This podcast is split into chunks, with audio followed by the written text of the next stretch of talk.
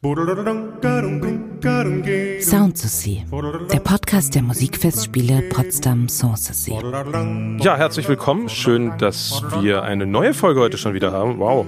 Die Miriam hat mir den Staffelstab übergeben. Heute bin ich dran und äh, ich bin der Carsten. Ich bin der stellvertretende künstlerische Leiter der Musikfestspiele und freue mich sehr, heute mit dem Bernhard Schrammeck einen Gast da zu haben, der selber Radiomoderator ist, äh, Musikwissenschaftler, äh, Kurator, selber auch Programmplaner in neuester Zeit, das darf man glaube ich sagen. Durchaus. Und äh, mir heute ganz viele Fragen zu der großen Frage, Volume 2, wer hat eigentlich das Konzert erfunden, beantworten wird. Hallo Bernhard, ich freue mich. Hallo Carsten, ganz meinerseits. Schön. Wer uns verfolgt hat, weiß, wir hatten uns letztes Jahr schon mal lange über die alte Musik unterhalten ja. in einem äh, eigentlich noch großen äh, YouTube-Video. Jetzt sitzt du unsichtbar für unsere Hörer hier bei mir. Und wir fragen uns angesichts des Programms der Musikfestspiele Potsdam Sound Society dieses Jahr unter dem Thema In Freundschaft stehen, wie sich die Konzertform, die wir heute in einem Konzertsaal, wie es sie in eigentlich allen großen Städten der Welt gibt, entwickelt hat. Und diese Frage, wer hat eigentlich das Konzert erfunden, kann man die so beantworten? Ist es einer oder nicht mehr ein Nee? Es ist in jedem Fall nicht eine Person gewesen, sondern es hat sich über einen Zeitraum von mehr als 100 Jahren, würde ich sagen, oder vielleicht sogar 200 Jahren entwickelt, in einem Prozess, der an verschiedenen europäischen Musikmetropolen stattgefunden hat. Also wenn man natürlich sagt, es gibt die Gewandhauskonzerte in Leipzig, dann ist das so ein Schlagwort äh, mit Mendelssohn. Aber auch der hat das nicht erfunden, sondern das gab es schon etwa 30 Jahre vorher in Leipzig oder 40 Jahre vorher. Und wenn wir bei dem Beispiel Leipzig bleiben, äh, da können wir auch 100 Jahre vor Mendelssohn das Collegium Musicum dort beschreiben, das eine Zeit lang auch Johann Sebastian Bach äh, geleitet hat. Und die haben auch immerhin wöchentlich ein Konzert aufgeführt, zwar noch nicht in einem Konzertsaal, wie wir das heute kennen, sondern in einem Kaffeehaus oder im Sommer sogar in einem Garten Open Air. Aber auch das waren Konzerte. Bevor wir deswegen klären, wer das erfunden hat, müssen wir erstmal eigentlich klären, was ein was Konzert ist, ist. Genau. und was auch das Besondere ist dran. Und ich würde mal sagen, das ist eine musikalische Darbietung von irgendwelchen äh, professionellen, meist professionellen Musikern mit einer Gegenleistung. Das ist also wichtig, dass also erstens Ob jeder, jemand zuhört, ist egal. Äh, dass jeder kommen darf, ist wichtig. Mhm, okay. Äh, und nicht nur ein ähm, abgeschlossenes adliges Publikum, das gab es natürlich schon auch in der Renaissancezeit.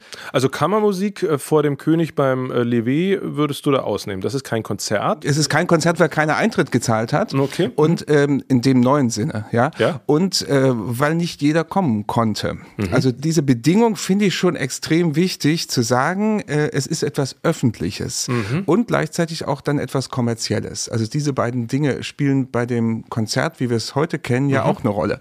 Eigentlich darf heute auch jeder kommen, mhm. der sich leisten kann. Ja, das stimmt. Ich würde den Begriff der Öffentlichkeit gerne aufgreifen, weil ich glaube, da liegt auch so ein bisschen der Knackpunkt in der Entwicklung, die wir uns jetzt angucken. Nämlich, ähm, du hast gerade schon gesagt, der König, der Musik für sich spielen lässt, ist kein Konzert. Wir haben eigentlich in dem Jahrhundert ja die Ablösung von der royalen Musik. Äh, Musikkultur zu einer bürgerlichen Musikkultur. Und wir haben uns jetzt mal vier Städte rausgegriffen, die alle in Konzerten bei den Musikfestspielen zu erleben sind. Wir gucken uns heute Berlin, Paris, London und Leipzig, das hast du schon äh, anzitiert, mal an.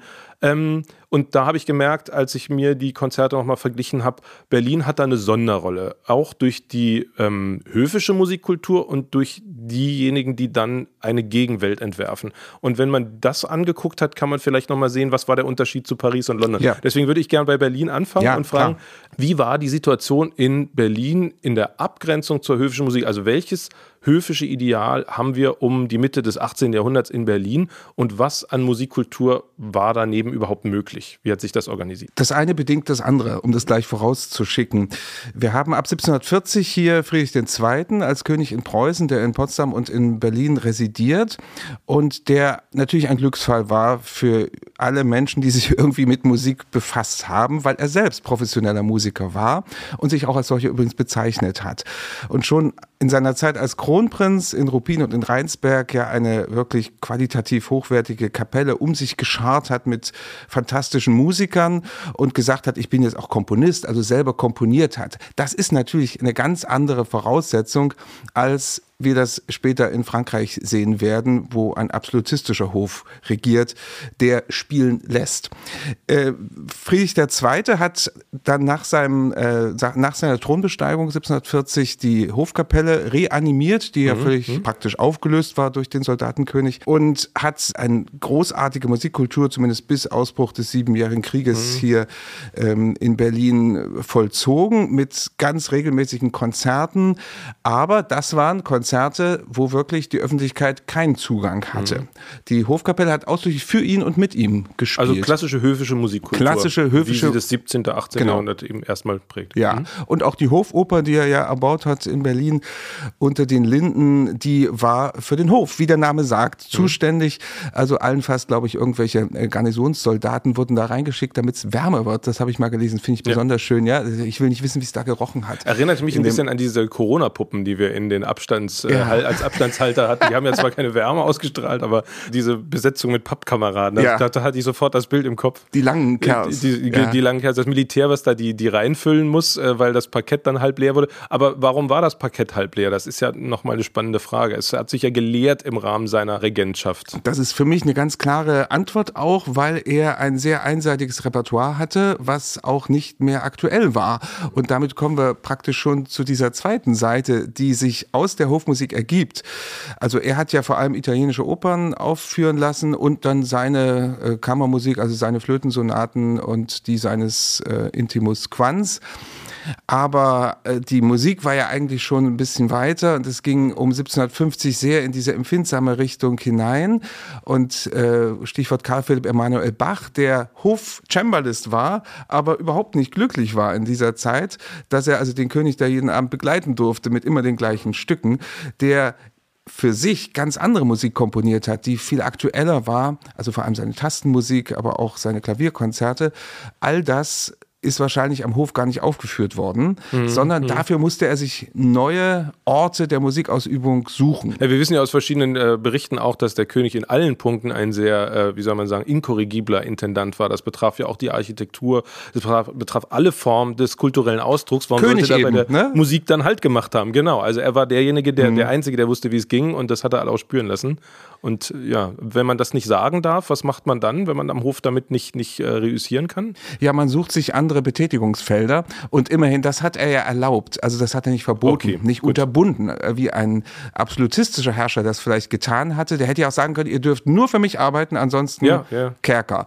Das hat er naja, nicht getan. Wir haben äh, Beispiele von Repertoire, das quasi im Archiv verschlossen worden war, als, äh, als eine Musik, die eben auch als Musikschöpfung, ich weiß noch, aus der, aus der Bayerischen Hofkapelle gab es ja einen ganzen Band von Motetten, die eben nicht aufgeführt werden durften, mhm. weil sie quasi Privatbesitz des ja. Königs waren. Das gibt es also tatsächlich ein Beispiel. Es klingt erstmal absurd, aber es gab Könige, die sich ihre Musikkultur ja, regelrecht haben äh, sichern lassen als exklusive Ausübung. Ja, so. Musiker Reservata sagt man dazu genau, auch, ja. also dieses Reservierte wirklich nur ja. dafür.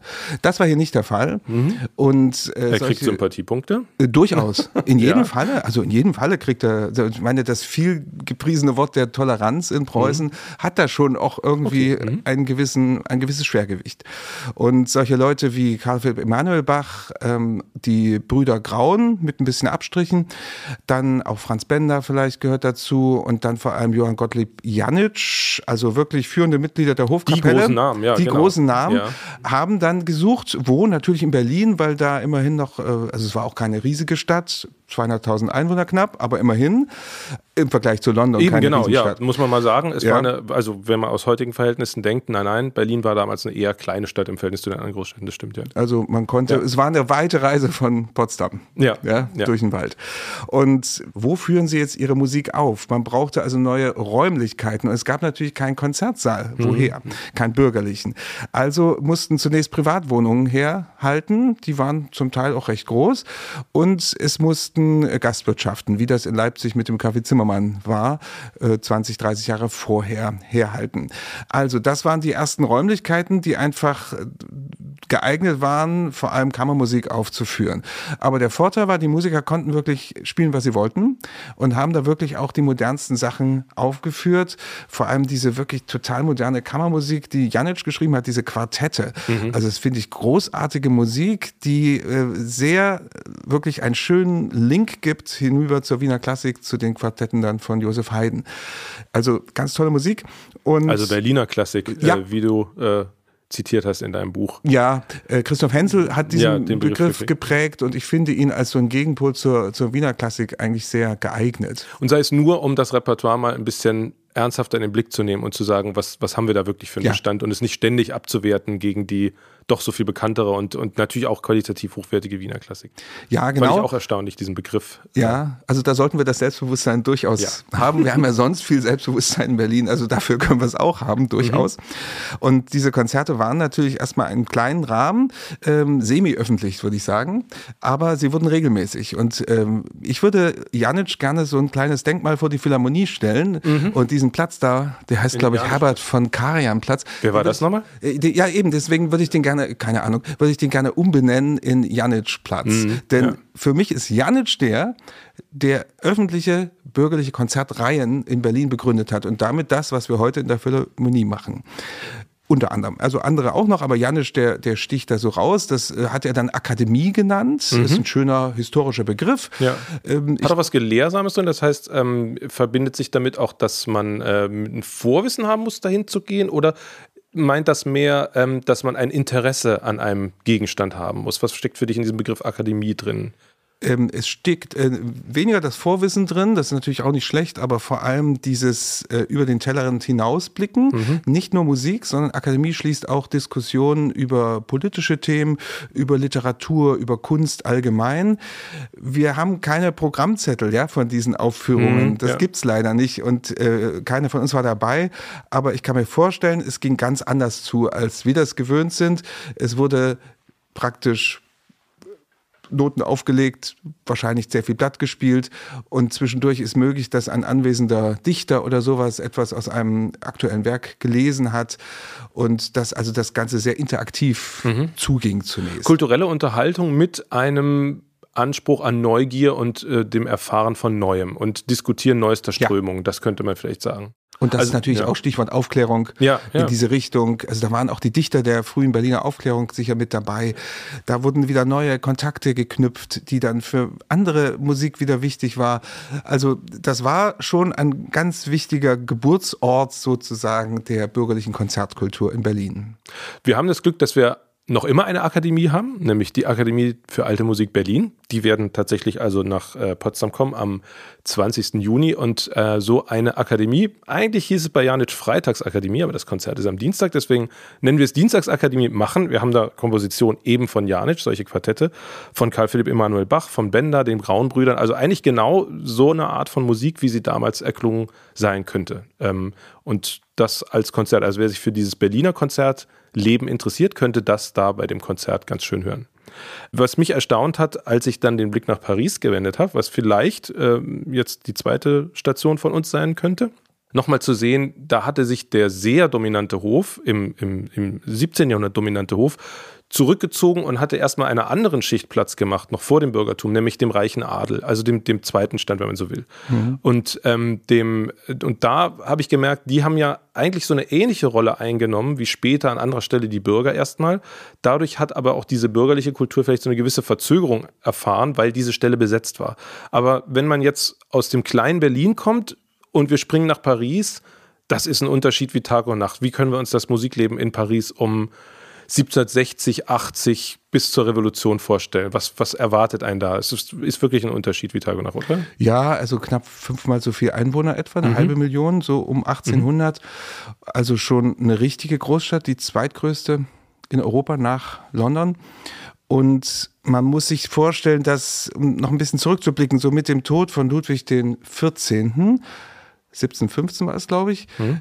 Äh, hat sich gewaltig etwas verändert. Der Sonnenkönig mit dieser langen Regierungszeit hat alles geprägt und danach gab es schon, wenn man das salopp formulieren darf, so ein kollektives Aufatmen und auch ein Öffnen auf die Musik bezogen, ein Öffnen der Musikkultur. Das also Kurze Zwischenfrage, war er kulturell ebenso retrospektiv wie Friedrich II. oder hat er die Musik selber gar nicht so sehr geprägt, weil er das Lully überlassen hat? Und war Lully nicht auch konservativ? Also mm. was haben wir da für einen Stand? Ist das, war das so ein, auch so ein Schnalz in die Moderne oder war das eigentlich auf der Höhe der Zeit, was da stattfand? Das war auf der Höhe der Zeit. Ähm, Lully hat ihn ja nur in den, Lully ist ja schon in den 80er Jahren gestorben, hat in dieser Zeit nur geprägt. Er, das muss man ihm lassen, hat an seinen Hof immer die aktuell bedeutendsten Künstler ähm, engagiert und auch fürstlich bezahlt. Der Hof war einfach immer das Zentrum und dort mussten auch die, die besten Musiker hin. Das war einfach so mhm. wie gesetzt, also dieser Zentralismus. Und er hat nicht so eingegriffen in die Musik, wie das später Friedrich II. gemacht hat. Ja, glücklich der Herrscher, der weiß, was er nicht kann und ja, andere machen lässt. Äh, getanzt hat er viel, ne? zumindest ja. in den ersten 30 Jahren war auch wohl, hat sich auch als Tänzer gesehen in erster Linie. Und äh, sicher war Lully der ideale Sparring-Partner dazu, aber der ist ja dann durch einen gewissen Betriebsunfall, in dem man sich den Stab in den Fuß gerammt hat und Deswegen ist der Dirigentenstab ja heute so leicht und so dünn, dass das nicht mehr passiert. Kann. kann nur noch das Auge verfallen. Ja, soll auch schon passiert sein. Ja. ja.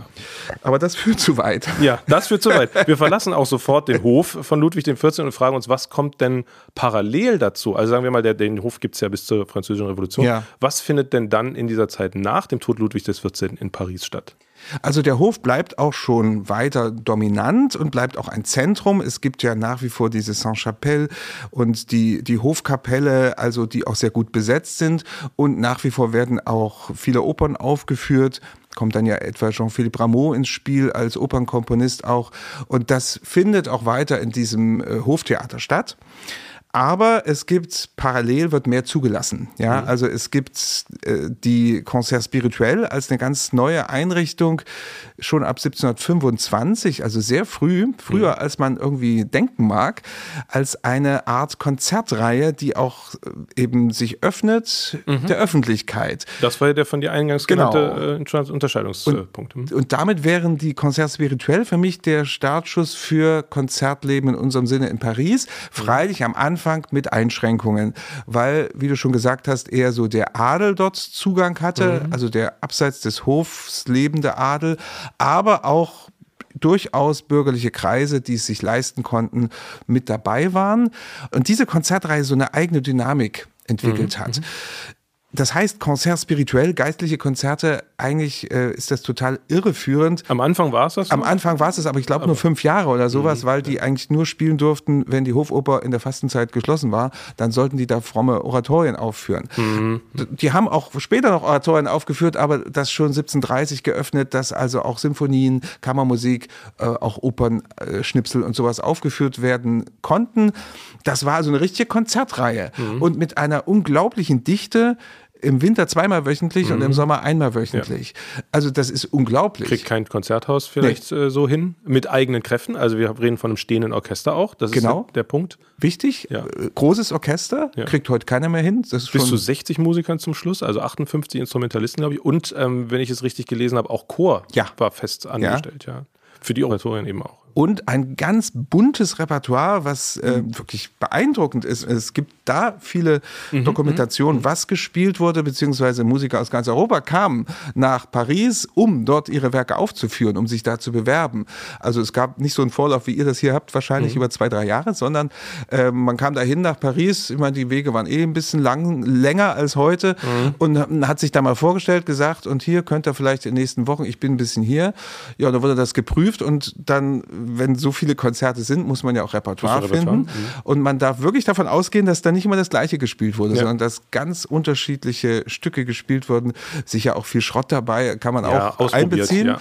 Aber eben auch sowas wie äh, große internationale Komponisten, die äh, immer wieder ihre Werke dort aufführen konnten, beziehungsweise die am Druckstandort Paris publiziert haben. Das mhm. ist auch ganz wichtig. Also es geht Hand in Hand eigentlich, dass das auch so ein Zentrum des Notendrucks ja, eben war wichtig. und des Verlags. Also dass auch aus anderen Ländern die Leute in Paris haben drucken lassen, weil das einfach die beste Verbreitung garantierte, wenn man dort drucken ließ. Ja, ja. Ähm, es wurde auch eine Repertoirepflege betrieben bei den Concerts Spirituel. Das fand ich noch ganz interessant. Die haben auch erstmals relativ ältere Werke immer mal wieder nochmal aufs Programm genommen, also auch so eine Art Kanonbildung betrieben, aber eben wie du sagst, es war attraktiv für Musiker aus dem Ausland zu kommen und sich vorzustellen. Und einige der größten Namen, auch aus Deutschland, haben versucht, nach Paris zu kommen und dort unterzukommen, mit unterschiedlichem Erfolg. Ähm, vielleicht sagst du dazu nochmal was. Wen, wen, wen, aus der späteren Zeit der Concert spirituell kennen wir da, den wir, den, oder treffen wir da, den wir sehr gut kennen? Ja, Mozart, nicht? Das ist vielleicht das berühmteste Beispiel, aber der hat in Paris eben nicht so Fuß fassen können.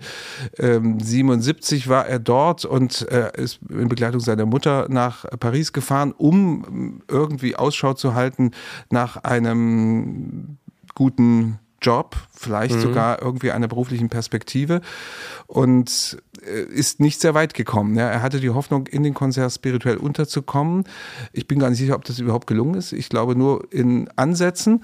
Ja, aber er hat einen Kompositionsauftrag gekriegt und das fand ich auch interessant. Es hatten, haben sich dort Modeerscheinungen bei den Gattungen herausgebildet, also Formate oder Formen, Gattungen, nach denen das Publikum verrückt war. Und Mozart musste sich dann auch darauf einstellen. Ich glaube, er hat einen Auftrag gekriegt und er hat ihn dann ewig hingehalten, wollte nicht zahlen. Dann ging es ihm sowieso nicht gut, weil die Mutter gestorben genau, war ja, und ja. Äh, er dann auch relativ ähm, überstürzt wieder äh, nach ja, Salzburg zurückgereist ist. Aber jedenfalls war für ihn ja der Paris-Aufenthalt eher traumatisch als äh, positiv. Naja, er hatte natürlich auch eine Karriere als, als Wunderkind bis dahin dahingehend dahingehend mhm. hingelegt, dass er auch auf äh, große Zustimmung traf. Und jetzt war er eigentlich so an der Kante zum jungen Mann und kommt, glaube ich, auch das erste Mal mit dieser Härte in ein Musikleben, das so verwöhnt ist, mhm. dass auch ein Herr Mozart nicht mit, mit offenen Armen empfangen wird. Und das war, glaube ich, vielleicht auch eine, eine Kerbe, die, sich, äh, die er sich da abgeholt hat. Aber es gibt nicht nur Mozart, es gibt auch Haydn dort, äh, der, ich weiß gar nicht, ich glaube, nicht mal vorbeigekommen ist. Der, ist nicht vorbei, nee, nee. der war nicht in Paris. Er hat es vorgehabt auf der Reise nach London, hat es aber nicht gemacht. Ja. Aber er schickte. Er, er schickte, schickte, Sachen auch in Zweitverwertung zur Not. Und mit großem Erfolg.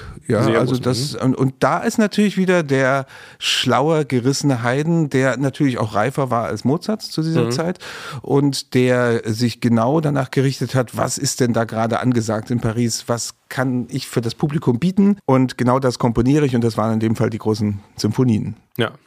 Wir haben bei den äh, Musikfestspielen ein Konzert, das äh, soll eigentlich im Gedenken an Prinz Heinrich, weil wir uns in Schloss Rheinsberg befinden, eine Art Fantasieprogramm zusammenstellen, ähm, das einem Concert spirituell oder einem Concert de la Loge Olympique der Jahre um 1786, als Prinz Heinrich dort war, entsprechen könnte. Da haben wir äh, von Mozart die Pariser Sinfonie auf dem Programm, aber auch so Namen wie Cambini mit einer Opernszene, mhm. einer dramatischen Opernszene.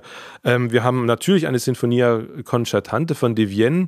Äh, es gibt ein Flötenkonzert, das gehörte damals auch dazu, äh, und ein großes Oratorium von Riegel, groß in Anführungszeichen, mhm. groß besetzt, aber nur 20 Minuten lang. Und es geht um die Zerstörung von Jericho mit äh, Pauken und Trompeten, kann Schnell ich nur sagen, vorbei, und ne? einem großen Chor, genau. Aber sagen wir mal, das fasst auch dieses, diese Bandbreite dessen, was da aufgeführt worden ist, ganz schön zusammen. Und äh, das wird bei uns das Theresia-Orchester spielen. Äh, das ist eine Art äh, Ausbildungsprojekt. Das Theresia-Orchester äh, probt sozusagen bei und für die Musikfestspiele und das Konzert gibt es dann im Schlosshof in Rheinsberg. Ich packe das alles später in die Shownotes noch die Links. Wir müssen leider schon weiterreisen, denn wir haben heute Abend noch ein Konzert. Wir wollen vier Konzerte an einem Abend abfeiern. Also müssen wir eine sehr schnelle Kutsche benutzen und die führt uns jetzt als nächstes nach London. London da könntest du jetzt nochmal sagen, da ist das Verhältnis Adel-Bürgertum nochmal ein bisschen ein anderes, ja. aber der Hof hat auch eine andere Rolle und das ist eigentlich für die Entwicklung des Konzerts vielleicht eine mindestens so entscheidende äh, Metropole wie Paris. Warum? Was finden wir in London vor, wenn wir da ankommen mit unserer Kutsche? In London finden wir erstmal über eine Million Einwohner vor und eine wahnsinnig pulsierende Metropole und pulsierend auch dahin, dass es also sehr viele gesellschaftliche Gruppierungen gibt, für die man immer Interessen findet. Also wenn so viele Leute da sind, gibt es auch immer wieder Tausende, die sich für Konzerte interessieren.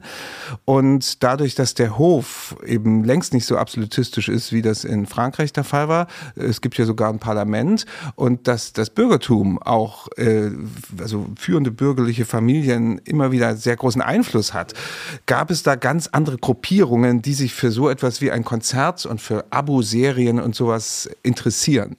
Und Stichwort Abo. Ja. Ich habe da Verschiedenes gefunden. Kann man sagen, wann diese Idee des Abonnementkonzerts, also diese Reihe von mehreren Konzerten zum Subskriptionspreis, wann die entstanden ist? War das jetzt eher die Academy of Ancient Music oder waren das wirklich die Bach-Abel-Konzerte? Wer hat das zuerst eingeführt in der Form? Oder kann man das nicht so genau sagen? Also bei den Bach-Abel-Konzerten kann man es ganz sicher sagen, die haben von Anfang an wirklich auf Subskription gesetzt. Das heißt, man musste für die gesamte Saison zahlen und das war auch sinnvoll, um äh, finanzielle Sicherheiten zu bekommen.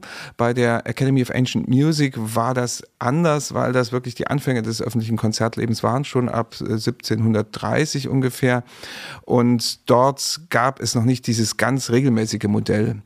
Aber die Idee ist bestimmt schon in dieser Zeit entstanden, okay. weil es einfach praktisch ist. Bach und Abel, zwei Söhne aus jeweiligen Musikerdynastien, die sich auch, wo sich auch schon die Väter gut kannten, ähm, treffen da in London aufeinander, gründen eigentlich eine Art Künstler-WG und dann haben sie die Idee zu dieser Konzertreihe. Mhm. Und sie haben schon in der ersten Saison wahnsinnigen Erfolg. Also man reißt ihnen die Tickets aus den Händen, obwohl die wahrscheinlich nicht billig gewesen sein dürften. Was gab es denn da zu hören? War das eine Plattform für ihre eigenen Kompositionen hauptsächlich oder haben sie auch da wieder auf dieses Erfolgsprogramm bunt, abwechslungsreich, ja. viel Stimme, gesetzt. Letzteres. Wie, ja? Letzteres. Mhm. Also es war auch wieder das so ein Kessel buntes, ja, also das, mhm. was wir uns kaum heute trauen, auf Programme zu mhm. setzen. Mhm. Ja, auch mal nur ein Satz aus einer Symphonie und dann kommt ein Violinkonzert und dann kommt eine Ouvertüre, dann kommt eine Opernarie. Also diese und, und sehr lang dauerte das Ganze auch. Also es konnte drei Stunden dauern, so ein Abend. Äh, manchmal wurde auch aus Gründen, dann weil es zu kalt war, eine Symphonie weggelassen oder sowas. Also es wurde auch spontan gehandelt. Und ich glaube, das Beliebte war, was die hinbekommen haben, auch durch ihre Kontakte, dass wirklich bedeutende äh, Virtuosen aus ganz Europa nach London kam. Also gar nicht mal die Komponisten, sondern die großartigen Violinvirtuosen oder Flötenvirtuosen oder Hornvirtuosen, die es dann Punto, schon gab, genau, Punto ja. zum Beispiel, mhm, ja. die es dann schon gab und die dort also mit ihren, und natürlich Pianisten logischerweise, die also mit ihren äh, Finger und sonst wie Fertigkeiten die Leute begeistert haben. Also das ist schon auch sehr auf Stars gesetzt und glaube, das war der Hauptgrund. Ich dachte gerade, es äh, fühlt sich sehr modern an ja. zu sagen, große Sinfonien und Stars und Namen der Klassik. Also das hat ja schon sehr viel Ähnlichkeit Ähnlichkeit mit dem, was heute noch so ein Geheimrezept für, für große Sinfoniekonzerte ist. Die sind zerbrochen, diese Bach-Abel-Konzerte, eigentlich durch den Tod von Bach. Ja, ja. Ähm, aber das Bürgertum hat sich damit nicht zufrieden gegeben, dass das aufhört. Was haben die gemacht? Da gab es die nächste Serie, ja. nicht? also mit Salomon, vor allem mhm. Peter Salomon, der dann Haydn engagiert hat. Das war also der klügste Schachzug, den er machen konnte. Also den gerade pensionierten, äh, berühmtesten äh, Komponisten des Kontinents äh, nach London zu locken. Mozart sollte ja übrigens auch kommen, nicht? Ah, okay. der, das mhm. ist äh, aber dann gescheitert. Der hatte wirklich ein Angebot, nach London zu mhm. kommen, Ende der 80er Jahre, aber hat gezögert, das nicht angenommen und ist dann gestorben. Ja. Äh, Haydn hat äh, in London unglaublich viel Geld verdient. Das kann man sich gar nicht vorstellen. 4000 also, Gulden an einem einem Abend, habe ich gelesen. Wahnsinn.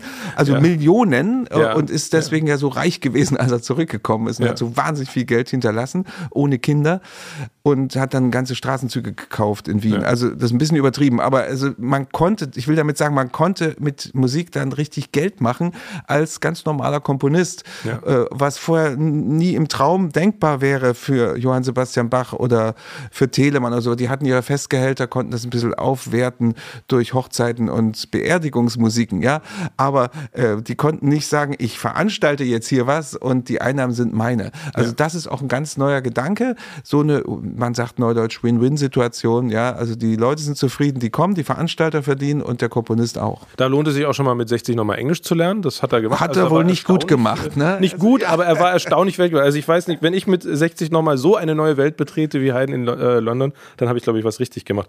Ähm, wer so ein Bach-Abel-Konzert erleben möchte, möchte, haben wir zufällig auch im Programm bei den Musikfestspielen. Wer hätte es gedacht? Äh, am Sonntag, den 18. Juni, kann man sich das anhören. Ähm, das äh, Orchester Il Suona Palante mit Vittorio Guelmi wird genau diese beiden, also Bach und Abel, gegenüberstellen. Mit der Gambe, dem Instrument mhm. von Abel, der war ja Cellist und Gambist. Und äh, das gibt es in der Friedenskirche. Auch dazu noch mehr Infos. Jetzt letzter Sprung, wir gehen nach Leipzig. Damit haben wir begonnen, damit enden wir. Allerdings sind wir da nicht in der Zeit, in der wir bisher waren. Die Reise hast du ja schon angerissen, das Kollegium Musikum, verschiedene studentische äh, Aspekte. In Leipzig ist eine grundsätzliche Sache ganz anders als bei den anderen Städten, die wir jetzt haben, denn Leipzig war keine Residenz. Was heißt das für das Musikleben bis hin zu Mendelssohn. Ja, das heißt, dass es nie eine höfische Musik gab, sondern dass schon im 17. Jahrhundert eine ganz ausgeprägte städtische Musikkultur dort überhaupt an der Tagesordnung war, durch die Stadtpfeifer, die dort musiziert haben und äh, durch den Thomanerchor natürlich, der auch ein städtischer Chor seit der Reformation ist, also nicht der Kirche gehörte, sondern der Stadt, also auch zum städtischen Zierrat üblich musiziert hat und das spielt natürlich eine Rolle, dass man gesagt hat, das sind unsere Stadtmusiker, die musizieren zu Hochzeiten von Promi-Ehepaaren und musizieren, wenn der Stadtrat sich neu wählt und so weiter. Also, und das kann man auch so schon ein bisschen als Vorform des Konzerts gelten lassen. Mhm. Und das wirkt dann im 18. Jahrhundert sich aus, dass schon Mitte des 18. Jahrhunderts sich das sogenannte große Konzert bildet. Die suchen immer noch nach Veranstaltungsorten. Es gibt ja noch nicht einen großen Konzertsaal, aber der wird dann eben in den 80er Jahren Jahren zur Verfügung gestellt, das sogenannte Gewandhaus. Das war nichts weiter als ein leerstehendes Messehaus von den Tuchwaren. Leipzig Messestadt, genau. Messestadt, genau. Und Gewand, Tuchhandel, ja. ganz mhm. wichtig in Leipzig. Und es stand leer und hatte einen großen Saal, wo immerhin schon mal ein paar hundert Leute reingepasst haben. Und dort wurde musiziert mit einem festen Orchester dann auch schon. Nicht so groß wie in anderen Metropolen, aber 20, 25 äh, Orchestermusiker. Und das waren zum Teil Studenten, zum Teil Liebhaber auch, die gut musizierten und auch die Stadtpfeifer waren dabei. Ein Blick nochmal zurück nach London, weil ja. wir das da ausgelassen haben. Konzertsaal ist ja eben ein wichtiger Punkt. Wir hatten es in Berlin, Privatwohnungen. In London gab es eben extra gebaute ja. Konzerträume wie den Hanover Square Room um die 800 Plätze. Ja. Also da wären wir jetzt mit unserer Friedenskirche hier äh, nicht weit weg davon, von der Größenordnung. Ja. Ähm, das ist ein großes Problem, weil je mehr das Publikum steigt, umso mehr muss ich große Räume mitbringen. Ja. Das bringt eine andere Akustik mit sich und das verändert natürlich dann im 19. Jahrhundert auch den Instrumentenbau wieder. Weil ich dann Unbedingt. irgendwann mal immer größere Hallen füllen muss mit dem Klang. Aber das äh, führt wahrscheinlich jetzt zu weit. Aber, da müssen ähm, wir extra drüber sprechen, weil das echt eine heikle Frage ist. Aber der, das Gewandhaus ist für mich auch nochmal besonders, weil es nicht, wie du sagst, äh, von der Stadtobrigkeit, nicht von der Universität gegründet wird. Es gibt auch keinen Hof, sondern es sind wirklich die Leipziger Bürger selber, die jetzt ja. sagen, wir wollen einen Konzertsaal haben. Das ist eigentlich ein Novum oder ja. kann man das mit London vergleichen? In London waren es nicht so eine einheitliche Gruppe an Kaufleuten, wie das in Leipzig der mhm. Fall war, nicht? Ähm, Leipzig als selbstbewusste Bürgerstadt hat gesagt, wir sind zwar nicht besonders groß, diese Stadt, ja, also 30.000 Einwohner oder sowas, aber wir wollen unsere eigene Musikkultur hier haben und mit dieser Tradition und wir machen jetzt regelmäßige Konzerte. Mhm. Äh, und das äh, setzen wir jetzt fest und unterstützen es auch, es wurde ja auch gesponsert natürlich von, von der lokalen Wirtschaft.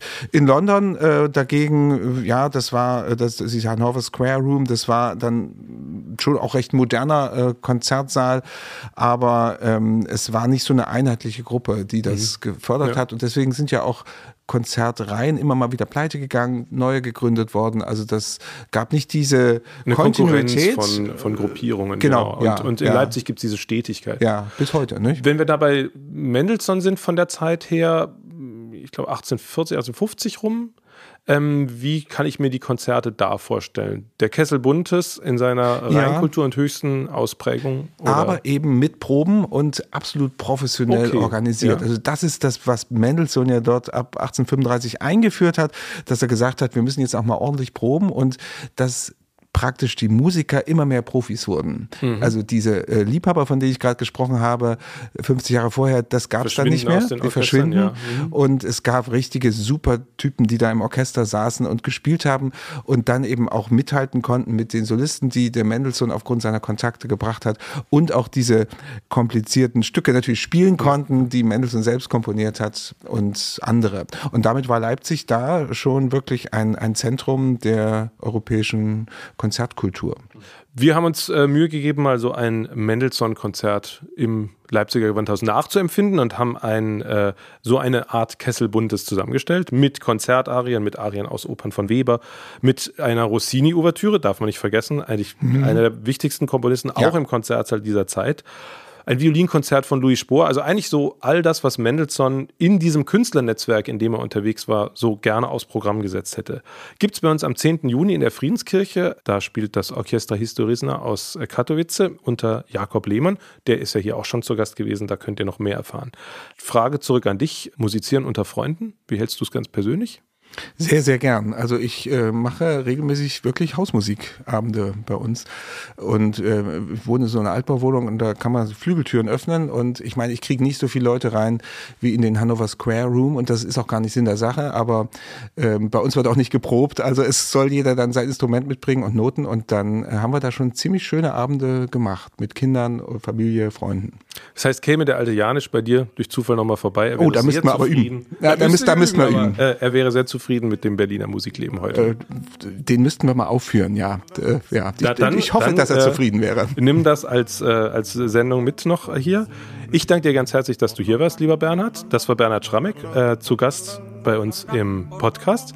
Vielen Wie Dank. immer alle Infos im, äh, in den Show Notes und äh, wenn ihr Fragen, Anmerkungen habt, schreibt uns einfach auf Social Media und äh, wir antworten euch. Vielen Dank, bis dann hier bei der Carsten. Tschüss.